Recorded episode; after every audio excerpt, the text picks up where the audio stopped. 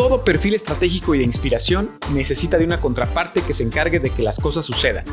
Es por ello que en este programa, en la cancha de los negocios, el experto en ventas, experiencia del cliente y fundador de Shopology, Carlos Agami, se une al experto en eficiencia, operación de negocios y director general de la misma empresa, Pepe Sainz, para debatir la realidad de las marcas y empresas en esta nueva era desde un punto de vista directo, empático y enfocado a que tomes acciones inmediatas para mejorar tus resultados. Bienvenido y que lo disfrutes.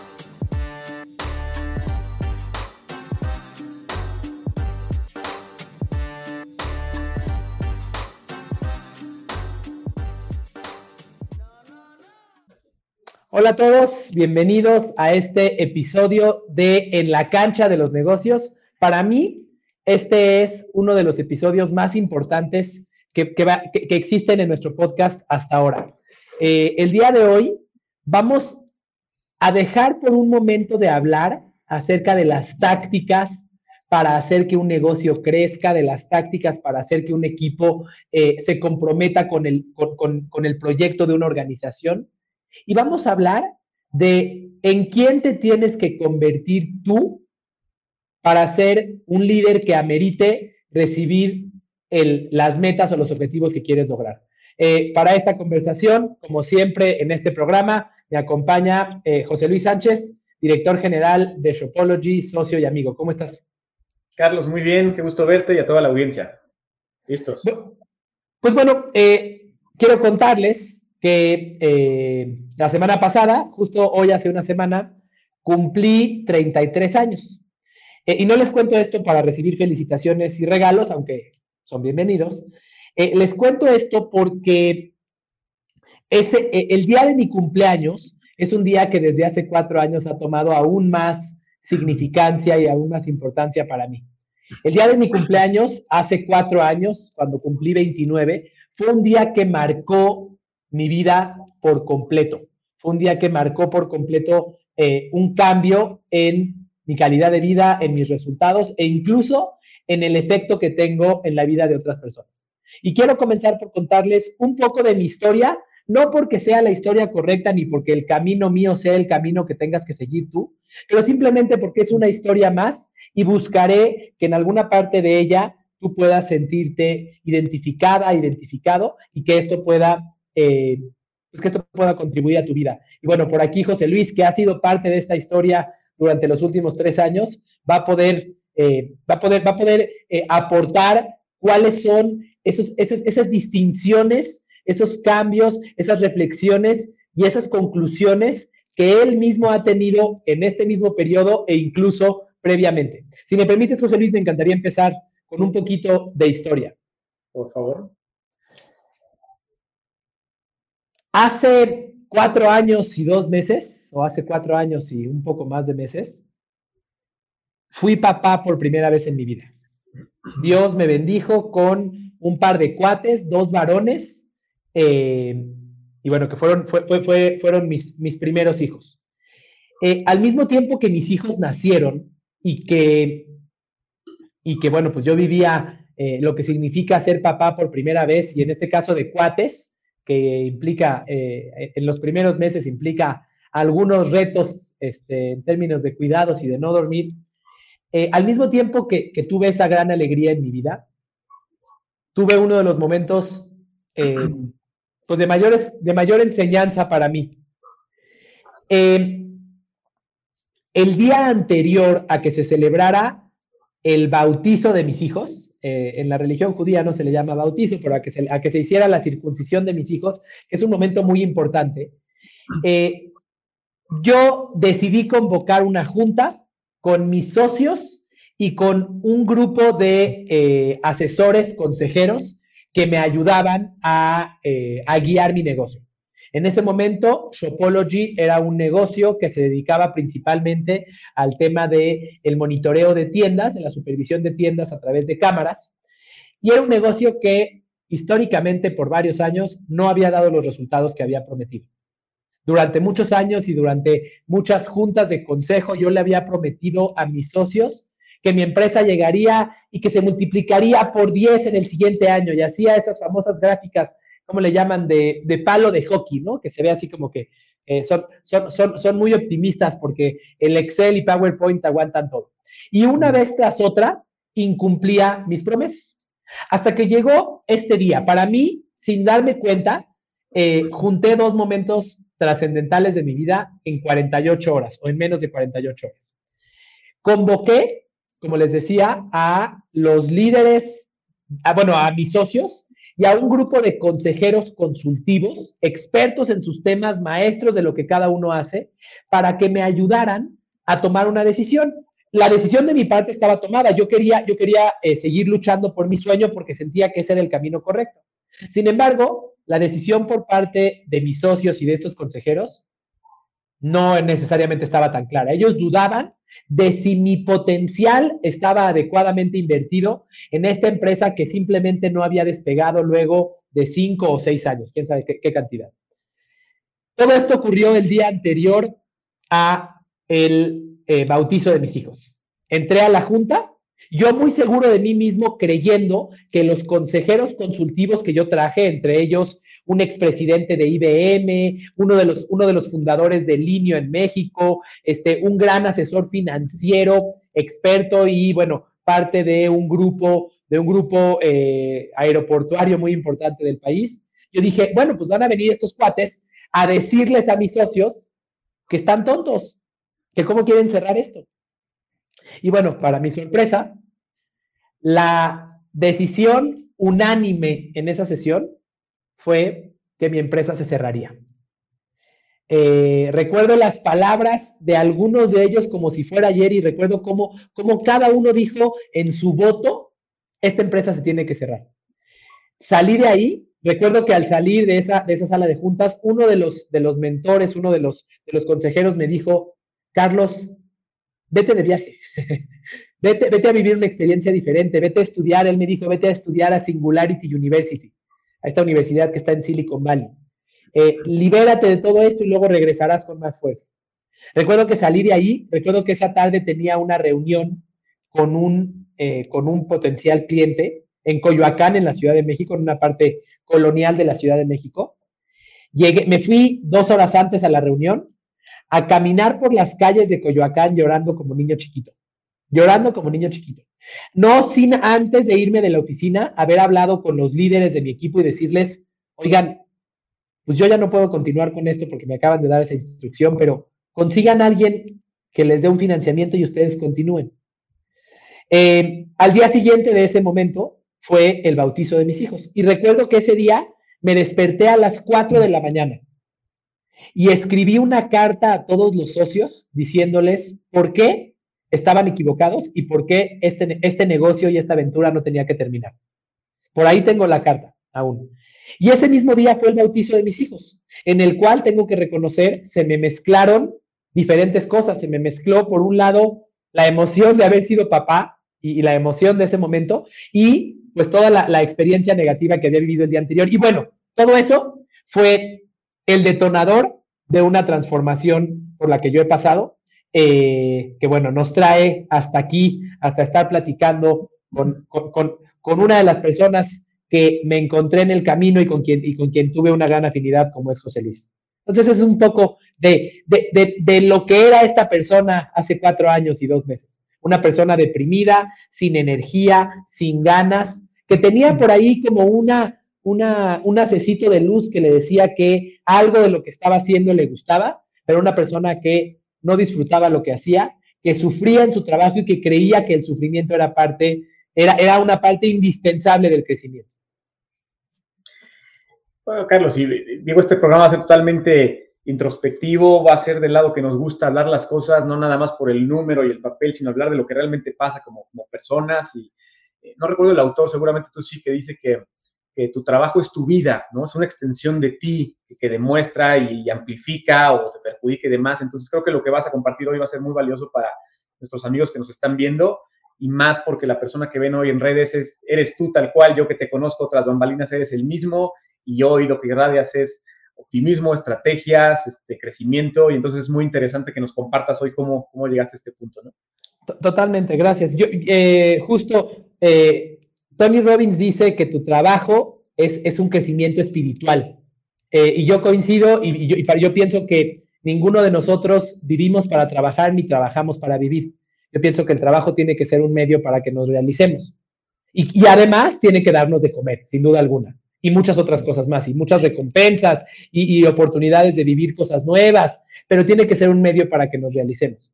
Em, y bueno, lo, que, lo que quiero compartir el día de hoy son cuáles son esos paradigmas que al menos en mi experiencia, que es nada más la mía, esos paradigmas que al cambiarlos me llevaron a transformar, déjate mi negocio y déjate mis resultados, me llevaron a transformar mi vida y la de los que me rodean. Eh, y esos son principalmente los temas que quiero dejarles, pues para hacer que esta celebración de mi cumpleaños tenga algún sentido más valioso que simplemente ponerle un número más a mi edad, ¿no? Excelente, Carlos. Pues, pues, vamos a arrancarnos porque tienes tanto que contar y se nos va a acabar el tiempo como agua que, que ya se quedó buena la historia de ese día de Coyoacán. ¿Qué pasó después? Cuéntanos.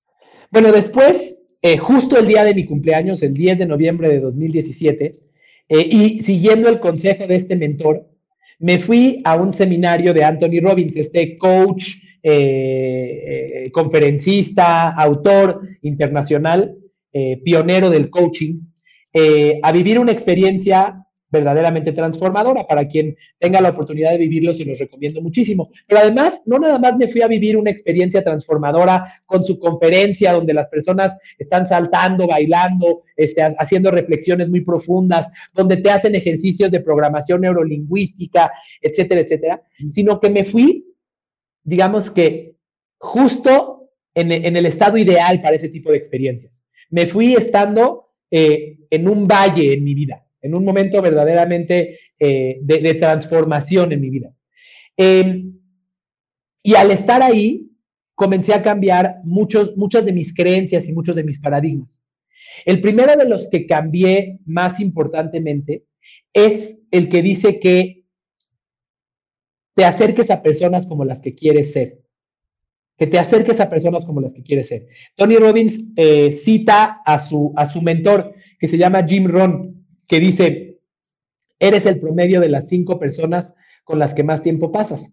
Y yo lo que decidí en ese momento es, voy a pasar tiempo con los mentores o con las personas que son como yo me quiero convertir, independientemente de que no estén a mi alcance, independientemente de que no les puedo echar una llamada y tomar un café con ellos.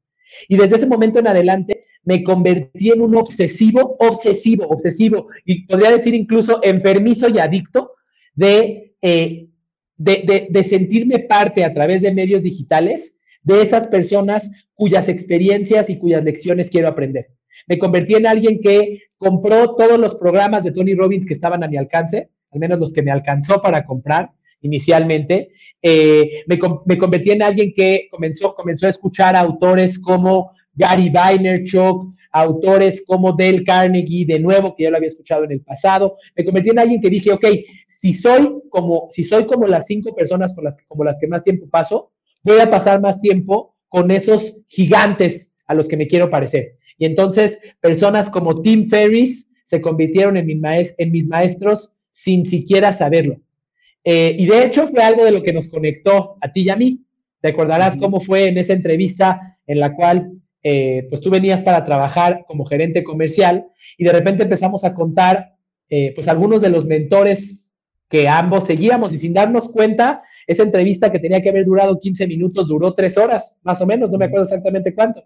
Y comenzamos a hablar de lo que, lo que admirábamos de estas personas. Pero bueno, esa fue una de las transformaciones más importantes eh, que me llevó a empaparme todos los días de la mentalidad de, estos, de estas personas que no son gigantes porque lo aparenten, no son gigantes porque son famosos, ni son gigantes porque son ricos. Son gigantes porque, porque han roto una gran cantidad de barreras. Son gigantes incluso porque han aprendido de otros gigantes.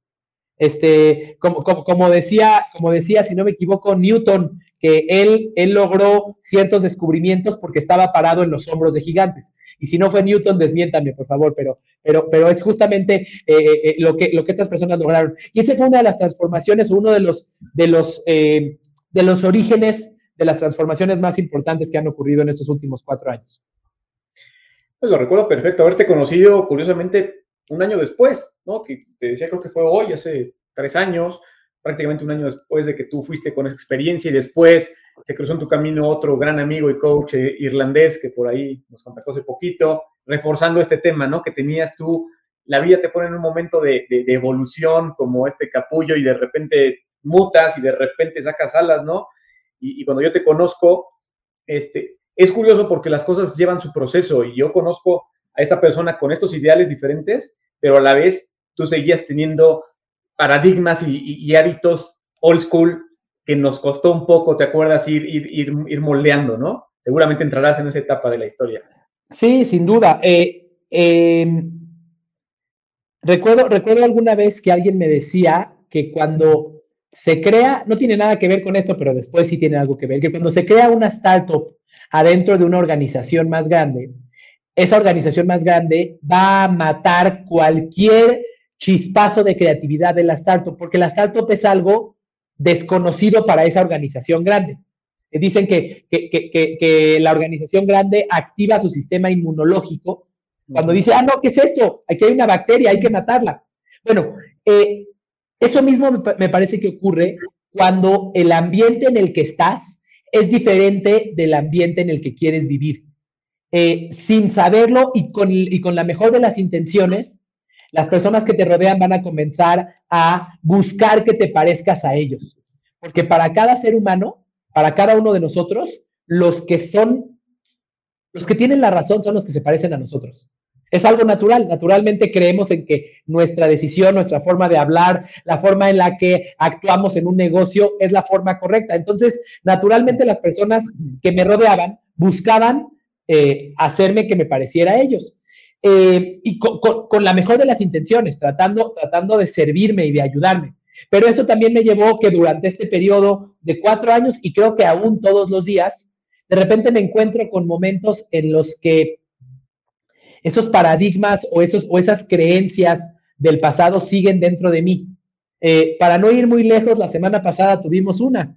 Recordarás, la semana pasada José Luis me, preguntaba acerca de un, un, un, evento que vamos a hacer en la empresa y en ese momento, cuando él el director general es José Luis, cuando José Luis me llamó y me dijo, oye, Carlos, fíjate que quiero ver, bueno, todo esto por WhatsApp, quiero ver, este, vamos, hay que asignar un presupuesto. Y le dije, no, no, no, no, eso no, no hay que hacerlo, está muy caro. ¡Ah! Y después de que, de que empecé a, a, pelear una batalla que no me tocaba pelear, porque yo no soy el director general de la empresa y porque tengo junto a mí a alguien en quien, en quien confío plenamente, recapacité, me di tres cachetadas y le dije a José Luis, tuve un lapsus brutus, te ofrezco una disculpa eh, y vamos a lo que sigue.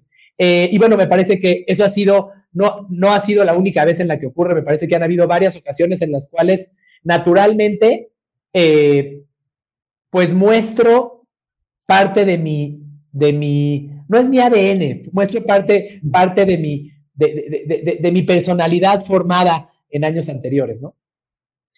Sí, sí, recuerdo, Carlos, y Recuerdo un episodio que hablamos aquí de los primeros, donde hablábamos de la, de, la parte emocional, de cómo no, engancharte con ciertas cosas, recordarás. Tú me preguntabas, había ciertas reuniones muy duras con otros líderes de la, empresa, otros momentos muy difíciles, donde todo estaba en contra tuya, nosotros estamos en contra tuya. ¿Cómo, cómo le hiciste para, para aguantar y para, para permanecer aquí al grado que estamos hoy? El punto. Yo en ese entonces, cuando te conozco y tú repites estos aprendizajes, esto, estos paradigmas, eh, con mi background, yo, con, con, la experiencia que tengo yo de mucho tiempo en lugares muy grandes, muy corporativos, yo veía el talento cuando pisé la oficina y vi, vi un poco de lo tradicional, pero de repente vi al, al Mario Bros colgado, ¿te acuerdas que decorábamos la oficina cada trimestre? Mario Bros y vi esto, y mucha gente joven, mucha gente millennial, dije, me gusta lo que se hace, pero creo que se pueden hacer muchas cosas más, y de eso hablamos en la, en la entrevista. Entonces, ese caminar de ese primer año, en, como en tu Pepito Grillo, el Carlos, motivado con Tony Robbins, leyendo, aprendiendo, retándote, pero con el otro que te quería jalar lo mismo. Fue, duro eso, esos cambios. Ahorita vamos a entrar en eso. Y curiosamente, el 80%, 90% de la gente que está hoy no estaba en ese momento. Atrajiste, atrajimos a gente nueva, gente fresca, gente creativa y soltamos cosas. Lo hablamos tú y yo en inicio de la pandemia. Dejamos ir cosas y gracias a Dios salió bien, pero tú nos irás llevando por, por ese momento, pero sí, lo, lo recuerdo.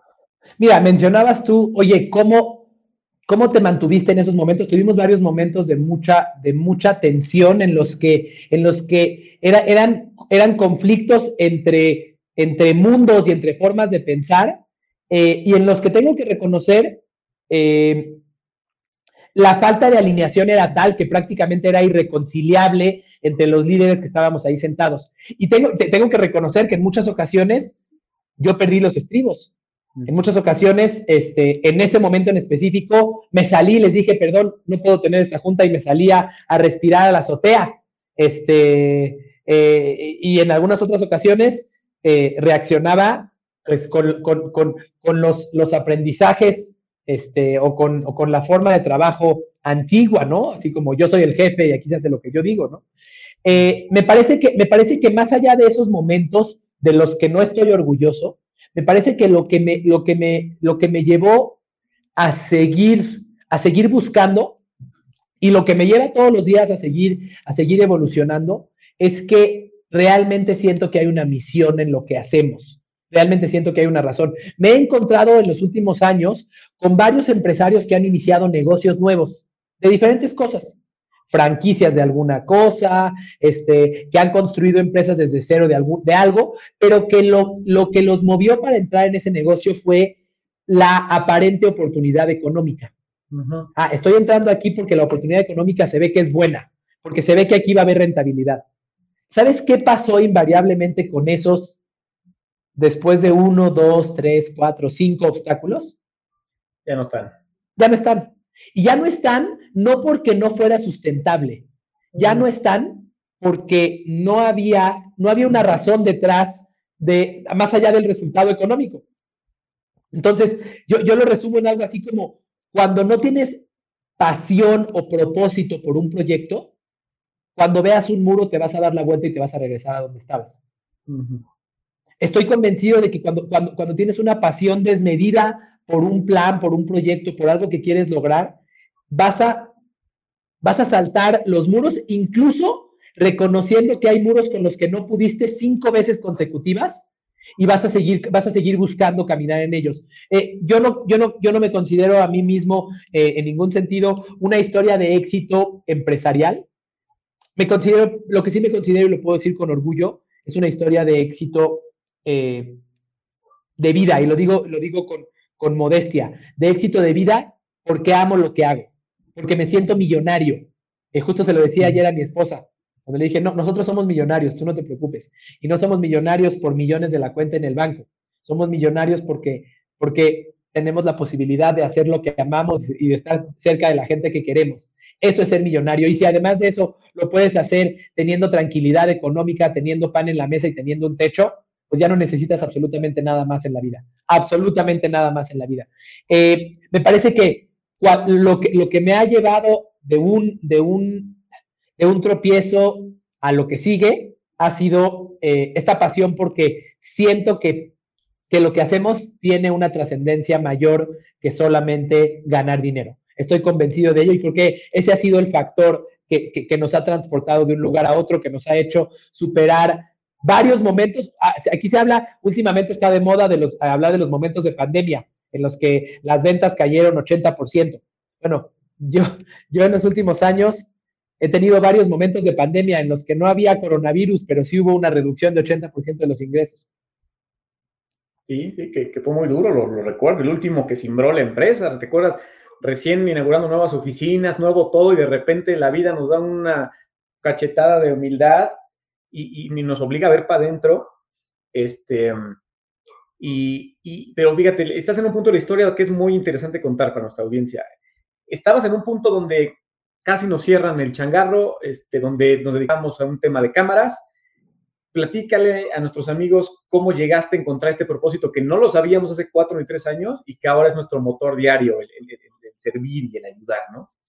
Híjole, eh, la historia de cómo lo encontré fue que me encontró a mí. Ya sé que eso suena medio romántico y medio incómodo y, no, y a nadie le gusta que se los digan porque entonces dices, ¿y, qué hago? Ok, Carlos, te encontró a ti y yo qué hago. La realidad es que este concepto, eso que tienes tú en tu sudadera y yo en mi playera que dice estoy para servirte, fue una frase que sin duda alguna se venía sembrando en mi cabeza desde antes. Este, me, llamaba mucho la atención. Recuerdo una persona eh, con la que yo trabajaba que cada vez que le preguntabas, eh, ¿cómo estás?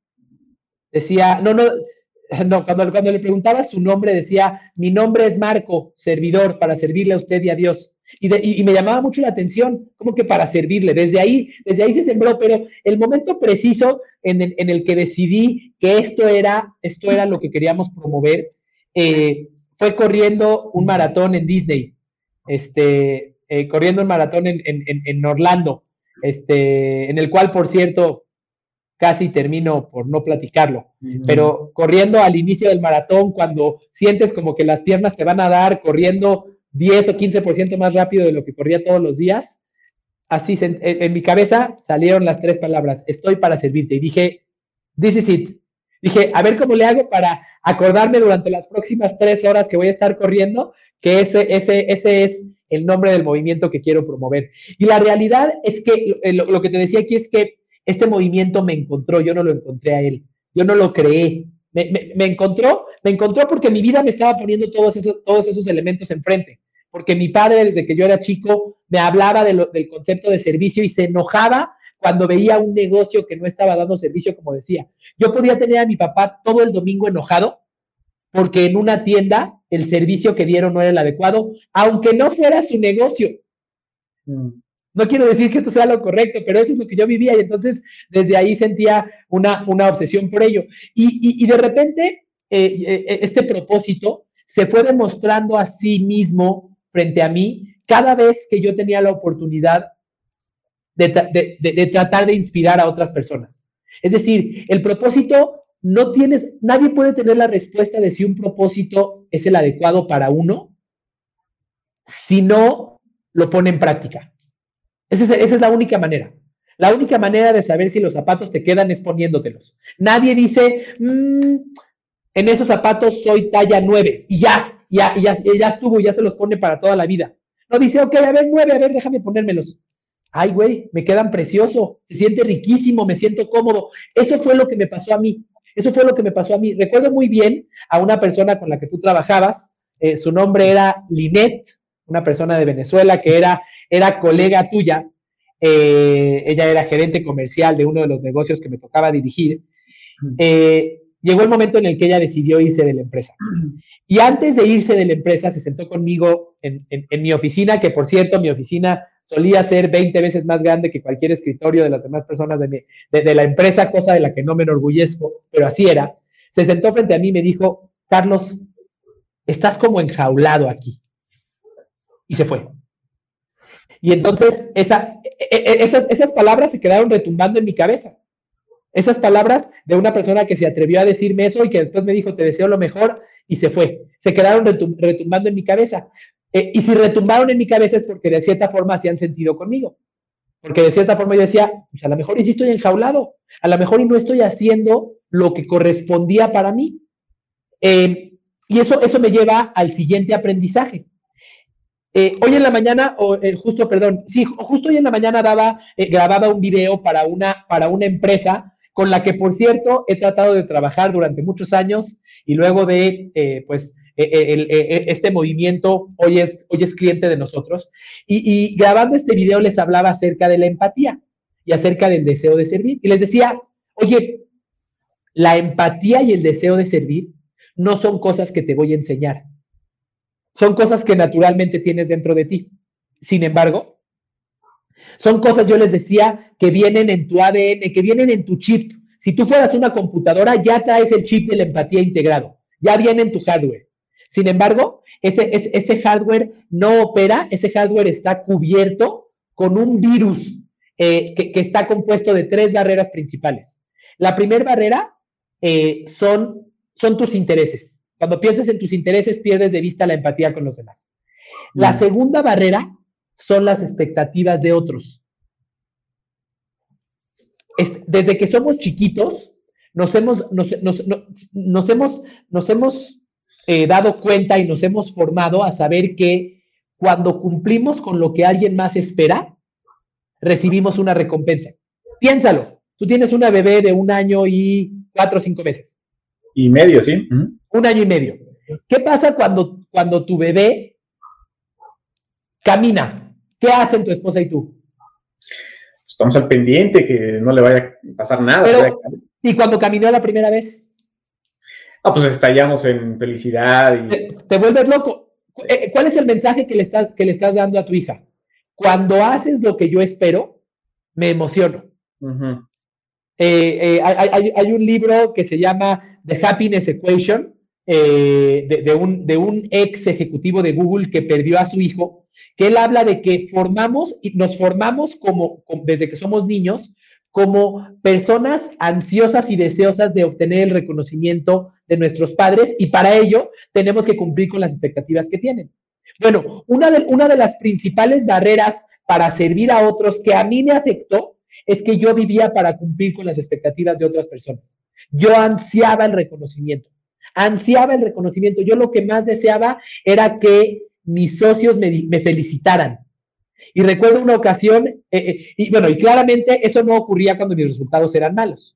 Eso no ocurría. Pero hubo una ocasión en específico en la que mis resultados fueron extraordinarios. Extraordinarios. Después de un año de trabajo, mis resultados fueron, para, para que te des una idea, 14 veces mejores que el año anterior. ¿Y qué crees? Que tampoco obtuve reconocimiento. tampoco obtuve reconocimiento. ¿Qué es lo que te quiero decir con esto?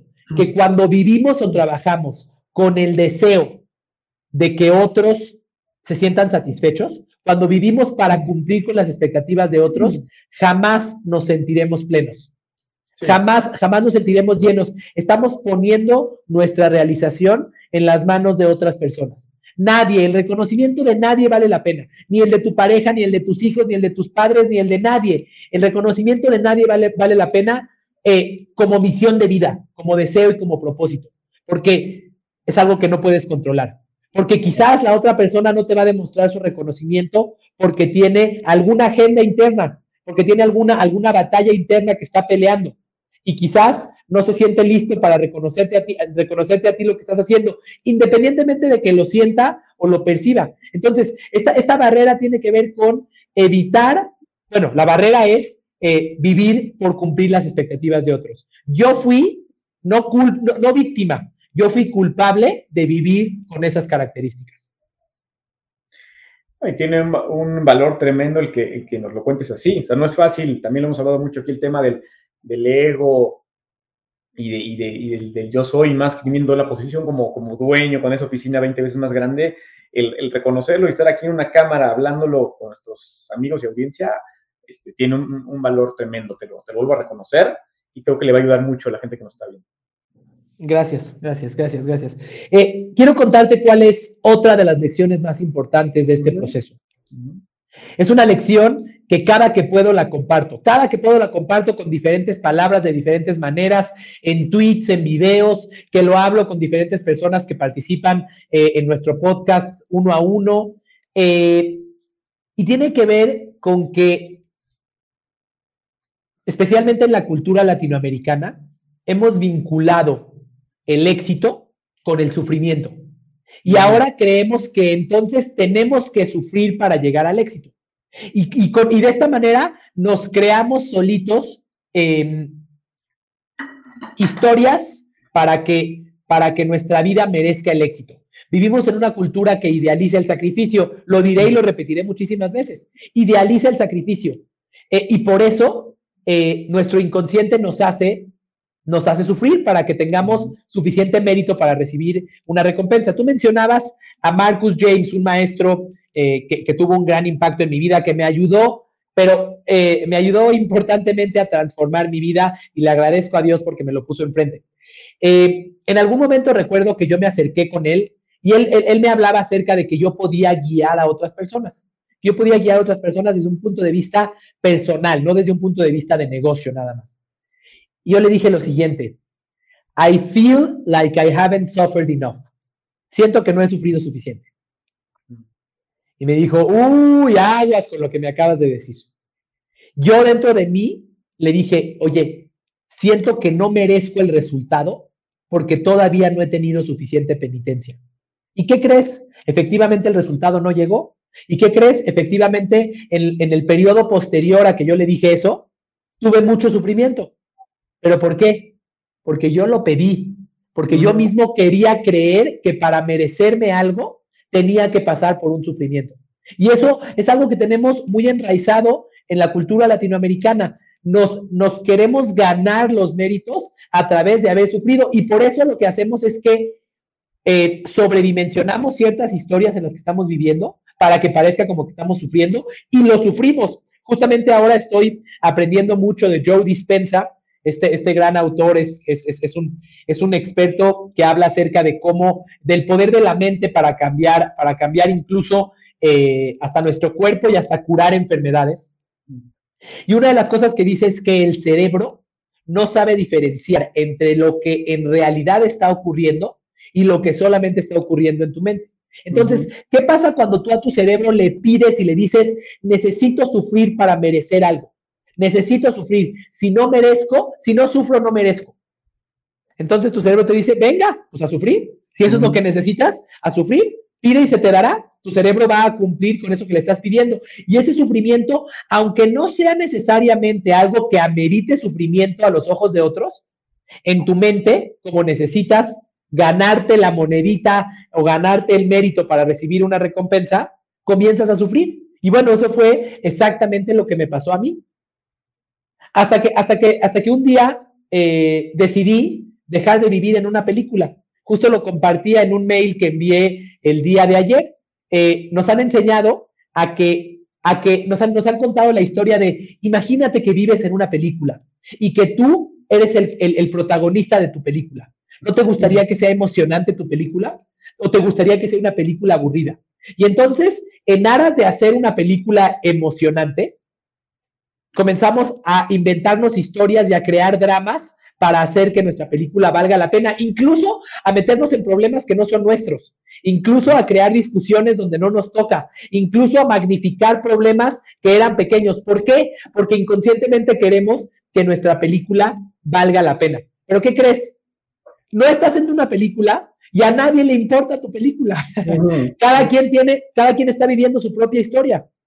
Y entonces Tienes que aprender desde mi perspectiva a recibir lo que te toca, a recibir lo que es tuyo, sin, sin sentir que tienes que sufrir para recibirlo, simplemente a decir, claro, voy a trabajar, voy a hacer lo que me toque. No, no, no porque yo diga, quiero recibir un, un, un, cuerpo como el de Arnold Schwarzenegger, voy a estar tan fuerte como Arnold Schwarzenegger hace 20 años, ¿no? Y este, no, me tengo que, tengo que pararme e ir al gimnasio, pero no, nadie dijo que tenía que sufrir. Y el hecho de que alguien más haya tenido una historia de sufrimiento no implica que yo necesite pasar por un camino de sufrimiento como el de él, como para alcanzar, para alcanzar un objetivo. Simplemente lo que, lo que tengo que hacer es saber que me merezco el resultado y trabajar para alcanzarlo. Esa ha sido una de las lecciones más importantes que ha cambiado mi vida, porque mientras yo creía que tenía que sufrir y no sentía que había sufrido lo suficiente, ¿qué crees? Inconscientemente procrastinaba o dejaba de hacer las acciones con las que, con las que podía cambiar mi vida porque sentía que no lo merecía. ¿Cuánto tiempo tuviste que presionarme para que terminara de escribir mi primer libro? Mm, mucho. Mientras yo no sentía que lo merecía, en ese, mientras yo no sentía que, yo merecía eh, terminar de compartir mis ideas, escribir un libro, pues yo inventaba una serie de razones en mi cabeza para no hacerlo. No, ahorita no puedo, estoy muy ocupado. No, ahorita tenemos que hacer X, Y o Z. Pero la realidad es que detrás de, ese, de, esa, de esa basura que decimos en la superficie, hay una causa más profunda que es esta, esta creencia, este paradigma de que el sufrimiento es un requerimiento indispensable para el éxito. Si por alguna razón vas a tener dolor, si te van a doler los músculos por hacer ejercicio, si por alguna razón vas a perder algo en tu camino, es algo que te tocaba que lo vivieras, pero eso no implica que tengas que buscar un sufrimiento. El dolor y el sufrimiento son cosas distintas. Y el dolor, el dolor es algo que puede ocurrir y es natural. El sufrimiento tú lo crees. Totalmente tienes la razón, Carlos. Lo, que le decimos al cerebro es bien importante y por eso casi, casi en cada reunión que tenemos con nuestro equipo lo repetimos. Prohibido decir estoy preocupado, prohibido decir estoy estresado, todo está mal. No, no, no, no, no hay que verlo así todo está bien y somos afortunados y tenemos este privilegio de tal marca y tenemos esto y, es un tema que tú y yo como líderes reforzamos mucho en nuestro equipo para permear. Recuerdo rápido una, a Tony Robbins, no, otro mentor, Bob, Proctor, recuerdo, mencionó un ejemplo de Bruce Lee. Cuando Bruce Lee en su momento, at his prime, ¿no? Llegaba gente y le decían, quiero que me mentores, quiero que me enseñes esta técnica del Jet Kune Y Bruce Lee le decía, no te puedo enseñar porque en tu cabeza tienes un vaso este, lleno de líquido oscuro, de un refresco oscuro, ¿no? Tienes que vaciarlo para que yo pueda llenarlo con agua limpia, que es mi filosofía de vida. Pero mientras tú no saques lo que tienes aquí, es imposible que algo externo permee, depende de ti lo que le metes a tu cabeza, ¿no? Entonces, Victoria totalmente tiene la razón, yo dispensa y todo lo que dices, Carlos. Valiosísimo. A continuación, quiero tocar un punto más que ha sido otro de los elementos que más ha transformado mi vida. Yo diría uno de los ejes que ha transformado mi vida en los últimos años. Eh, y tiene que ver, primero, con romper otra de las creencias más enraizadas que tenemos en Latinoamérica, que dice que para ganar hay que, hay, que, hay, que, hay que sacrificar otras cosas, empezando por uno mismo. Que los que son exitosos son los que ni siquiera, los que son exitosos en su trabajo, son los que ni siquiera dedicaron, tuvieron tiempo para cuidarse a sí mismos. Yo siempre, yo siempre me enorgullecía de decir que estoy muy ocupado y que no podía, eh, que no podía comer más sano porque estaba muy ocupado. Yo era de los que me enorgullecía y decía, no puedo hacer ejercicio porque estoy muy ocupado, porque tengo mucho trabajo, porque salgo de la oficina a las 9, 10, 11 de la noche. Yo no puedo, yo soy, yo soy grande porque yo sufro y yo hago esto. Pero de repente, toda esta experiencia me enseñó y poquito a poquito lo he reforzado cada vez más que el mejor regalo que le puedo hacer a mis clientes, a mis seres queridos y a mi comunidad es cuidar de mí mismo. Y que si tomo un tiempo, y es algo que me ha, pasado en los últimos meses, si tomo un tiempo a las 2 de la tarde, que era un tiempo de trabajo, para trabajar en mí, para salirme a correr 30 minutos y cuidar de mi estado de ánimo y de mi salud. Y eso me va a ayudar a tener mejores condiciones para servir a mi equipo de trabajo, para servir a mis clientes, entonces lo amerita. Que el primer paso es cuidarte a uno mismo. Es algo que no, a lo que no le damos prioridad. Siempre creemos que lo primero que tengo que hacer es estar ocupado para cumplir con las expectativas de los demás. Eh, yo era de esas personas, si tú preguntas en mi círculo cercano, para todo mi círculo cercano yo soy un workaholic. Y dicen, no, no, no, no, eh, Carlos, eh, me molestaban desde que yo tenía 15 años e iba en la prepa. Mis amigos con los que hoy sigo teniendo el privilegio de, de estar, me decían, lo que pasa es que tú tienes una familia en África, tú trabajas desde aquí porque tienes que mantenerlos a ellos. Y yo me sentía orgulloso de ser esa persona que no tenía tiempo para nada más, porque porque yo era el que sufría y luchaba y que trabajaba más que nadie más y creía que ese sacrificio me iba a meritar mejores resultados en el futuro, sin darme cuenta que eh, alumbré tanto que quemé al santo, como dice, como dice el dicho. Alumbré tanto que quemé al santo. Alumbré tanto que mi estado de salud, mi estado mental, mi estado emocional eran tan malos que ahora yo no podía producir. Y te puedo reconocer que tengo quizás de dos años hacia atrás, tres, cuatro, cinco años, en los que yo realmente trabajé, trabajé y me movía hacia donde me llevaba el viento. Cuando tú y yo nos conocimos, yo aún no producía a mi, a mi, mayor potencial ni cerca. Yo producía a mi, a mi 10% o a mi 20%, porque no tenía tiempo para cuidar de mí.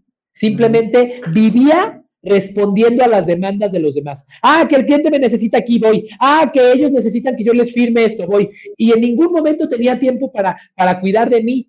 Hoy, a las 2 de la tarde, antes de que tuviéramos una reunión, a las 2.50 yo dediqué 10 minutos a leer un libro. Oye, ¿qué? Eso en mi cultura, eso en mi, en, en, mi formación es, es, es un pecado. ¿Qué? ¿Cómo no estás trabajando? Si son las 2 de la tarde o estás comiendo o estás trabajando, pero no puedes estar haciendo otra cosa.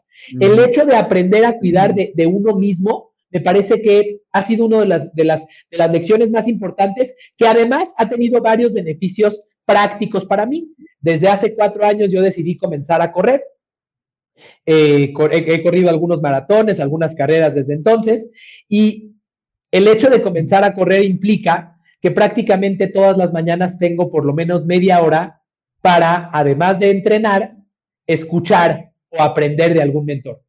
Y las horas que yo puedo acumular de cuatro años para acá de conocimiento y de contenido de los mejores en el mundo en lo que hacen, estoy seguro que son mucho más valiosas y mucho más que el contenido que yo recibí en los 29 años anteriores de mi vida. No demerito lo anterior, pero estoy seguro que me ha dado muchísimo más valor este aprendizaje que he tenido eh, a, partir de dar tiempo para cuidar de mí, para fortalecer el hacha con la que estoy, con la que estoy dándole al árbol en vez de decir, no, estoy muy ocupado, tengo que seguir, tengo que seguir pegándole al árbol, cuando a veces simplemente afilar un poquito más el hacha te hace que de un solo golpe logres, logres tirar el árbol.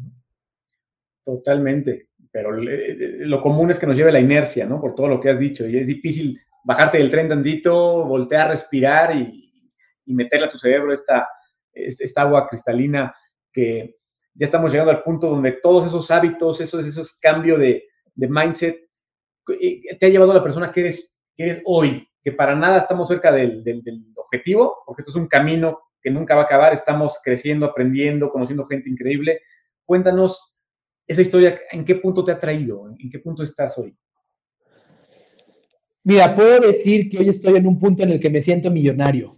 Estoy en un punto en el que disfruto profundamente lo que hago estoy en un punto en el que creo que aporto valor a otras personas, no por la cantidad de horas que trabajo, que además lo disfruto tanto que eh, pues estoy, estoy estudiando hoy desde las 7 de la mañana y estamos hoy tú y yo hablando y van a ser las 7 de la noche. Eh, hoy estoy en un punto en el que en el que disfruto de aprender y de crecer porque siento que cada cosa que aprendo y crezco se convierte en, un, una posibilidad de contribuir a la vida de otra persona. Que algo de lo que, cuando, estoy leyendo un libro y encuentro una frase increíble, un concepto llamativo, digo, wow, esto se lo tengo que contar a mis clientes, se lo tengo que contar a mi audiencia, de qué forma lo voy a integrar, de qué forma lo voy a compartir. Eh, y bueno, creo que, creo que eh, estoy en un punto también en el, que, en el que he aprendido a confiar en el que he aprendido a entregarme. He, aprendido a soltar aquellas cosas que no están en mis manos. Eh, una, de las, una de las historias al respecto fue una experiencia que tuvimos tú y yo hace algunos meses, en la que una persona nos hizo un fraude, creo que hoy podemos hablar un poquito más abiertamente al respecto, este, y nos robó cierta cantidad de dinero. Eh, inmediatamente después de que ocurrió, tú y yo dijimos, bueno, pues vamos a tomar las acciones necesarias para recuperarlo. Pero de antemano, si ya se fue, ya se fue. Y los dos soltamos y dijimos, bueno, vamos a tomar las acciones. Y tú tomaste las acciones este, de una forma increíble, pero, pero, pero mentalmente y emocionalmente dijimos, no voy a aferrarme ni voy a vincular mi éxito, mi felicidad, mi realización. Yo recuerdo que estaba saliendo de, vacaciones ese mismo día. Eh, no, voy a, no voy a afectar mi fin de semana con mi familia en algo que no está en mis manos. Si logramos recuperar esto y logramos que esta persona este, eh, resalza su error, qué bueno, pero si no, también qué bueno. Me parece que esa ha sido una de las, una de las, de, las, lecciones más importantes de, estos años. El hecho de hacer todo lo que está en tus manos y saber soltarte. Si ya le pegué al balón y el balón ya va volando hacia la portería, pues ya no depende de mí. Ya no, ya, no me voy a aferrar y si no lo meto voy a decir, no, ya, pues si lo metí, lo metí, y si no lo metí, no lo metí, pero ya no tiene sentido que me aferre. Eh, eh, hoy, hoy creo que eh, he aprendido a entregarme y a, y, a, controlar solo, o ni siquiera a controlar, a tratar de influir solo en las cosas en las que puedo influir y a soltar aquellas cosas cuyo resultado no depende de mí o cuyo resultado ya no depende más de mí. Y, y otra gran etapa que me tocó presenciarla y, e, ese, incidente, e, esa situación con un adicional que era una persona en la que tú y yo confiábamos, estimábamos, apostábamos y, la vida nos un aprendizaje duro. Y como dices, creo que tomándolo con la mentalidad de, aceptar lo que venga y todo, entregándonos al máximo, pues mira, el final feliz es que recuperamos lo que apareció, esta persona pues no salió afectada como pudo haber salido si, si salieron las cosas, y tú y yo estamos aquí comentando esto, ¿no? Este, para, para, la parte final, Carlos, a nuestros amigos que nos están viendo, eh, como siempre terminas tú con algo práctico que comentarles, con esta historia que nos has dicho tú que, que te lo repito, tiene gran valor porque compartes tu, tu intimidad. Este, ¿Qué consejos le puedes dar a, las personas que ahorita vienen en el tráfico, porque ya regresamos semáforo verde, entre comillas, que yo puedo predecir que panero estaremos otra vez ahí sufriendo, que vienen en el tráfico, que tienen jornadas tremendas, que por más que se esfuerzan no logran este, cumplir su propósito? ¿Qué, ¿Qué, les dirías para que ellos puedan accionar algo a partir de, mañana? Mira, lo primero que les diría es, vives para ti, nadie más. A nadie le importa tu vida tanto como a ti, ni a tu mamá, ni a tu mamá, ni a tu papá que te engendraron. Vives para ti. Eh, en el momento en el que, en el que te haces consciente de esto y te, haces consciente de que tu vida no es, no es tan importante para otra persona como lo es para ti, dejas de vivir para satisfacer las expectativas de otros. Y en ese momento, en ese momento es cuando tu vida empieza. En ese momento es cuando, cuando comienzas a hacer las cosas que ese imancito dentro de ti te, te lleva hacia ellos, que ese magneto te lleva hacia ellas. Y lo único que tienes que hacer es, así como te decía irte probando los zapatos y viendo cuál te queda bien. Puede ser que hoy te pongas un zapato de un propósito y, te apriete un poquito los dedos. No pasa nada, tíralo y, prueba el siguiente, y prueba el siguiente, y prueba el siguiente, pero siempre sabiendo que lo que estás haciendo lo estás haciendo exclusivamente para ti, porque, porque a nadie le importa tu vida como te importa a ti, ni a tu mamá. Ese para mí sería el primer principio que te invitaría ahora mismo a darte la oportunidad de reconocer y a darte la oportunidad de tomar las acciones que sean coherentes con ese principio. Si vivo para mí, piensa qué acciones estás tomando que no estás tomando para ti. ¿Qué acciones estás tomando por miedo a no recibir el reconocimiento de otros? Porque la realidad es que así es. Las expectativas causan en cada uno de nosotros un miedo por no recibirlas y entonces estamos viviendo eh, desde una perspectiva del miedo, no desde una perspectiva del logro. Ese es el primero. El segundo, Elige a tu tribu, elige, elige a quién te quieres parecer. Y de esa tribu a la que elijas parecerte, obsesiónate y exprímele todo el conocimiento, toda la inspiración, todos los hábitos que puedas para que te acerques a ser como esa tribu a la que te imaginas. A veces esa tribu no necesariamente es con la que naciste. Y a veces, y a veces esa tribu puede, la tribu con la que naciste puede sentirse eh, aludida o puede sentirse ofendida porque no, porque no seas parte de ella. Simplemente reconoce, si, está, si sabes que vives para ti, reconoce que vas a buscar una tribu que se parezca a lo que tú quieres ser o a lo que tú ya eres, que, obtenga los resultados que tú quieres obtener. Eh, y eso, eso va a cambiar tu vida por completo. Eh, y creo que el tercero de estos principios que te quiero dejar es aprende el valor de la entrega. Y de la entrega no me refiero nada más la entrega entendida como esfuerzo, sino la entrega entendida como esfuerzo y desapego. Haz lo que te toca y desapégate del resultado. Repito, después de que Lionel Messi le pega el balón hacia la portería, cuando el balón ya va volando, pues se acabó. Por ahí hay una escena, eh, de hecho varias escenas de Stephen Curry, el, el jugador estrella de los Golden State Warriors, con quien yo tengo una relación de amor y odio porque lo admiro muchísimo, pero cada vez que puede acaba con mi equipo, los Rockets, eh, en la cual eh, Stephen Curry se para en el tiro de tres, agarra la pelota, la tira y se voltea y se regresa y dice, ya sé que, ya, ya, ya, ya la aventé, ya no me toca a mí.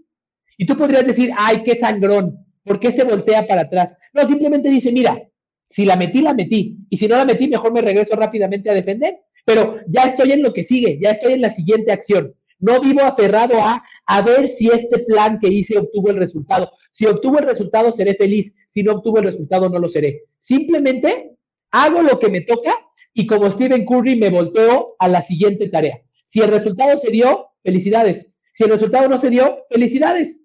Pero no apego y no vinculo mi satisfacción ni mi, ni mi sentimiento de realización a el nivel de logro de cualquier meta que haya establecido. Excelente, Carlos. Buenísimos los, consejos. Gran programa, creo, el día de hoy, donde compartimos un poquito y un mucho más bien de nuestra intimidad, como siempre, con el ánimo de ayudar y dejarle algo a la audiencia que nos ve por ahí en la entrevista completa o en algún pedacito. Y pues agradecerte otro gran programa y que hayas compartido con nosotros este, este cachito de tu vida.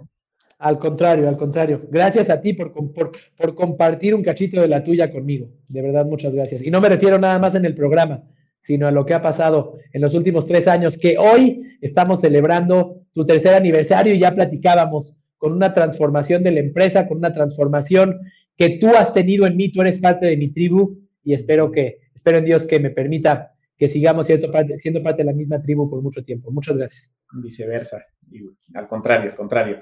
Pues un gusto saludar a nuestra, nuestra audiencia como siempre, Carlos. Terminamos un gran programa y nos vemos por acá en ocho días, ¿no?